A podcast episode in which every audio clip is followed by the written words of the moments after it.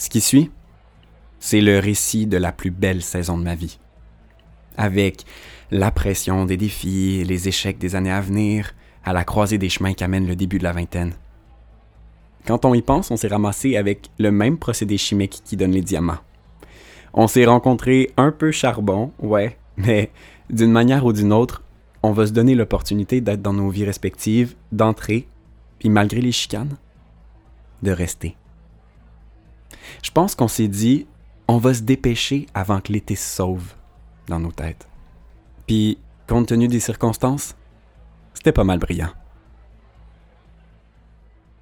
Compte tenu des circonstances, bientôt disponible sur SoundCloud, Spotify et Apple Podcast.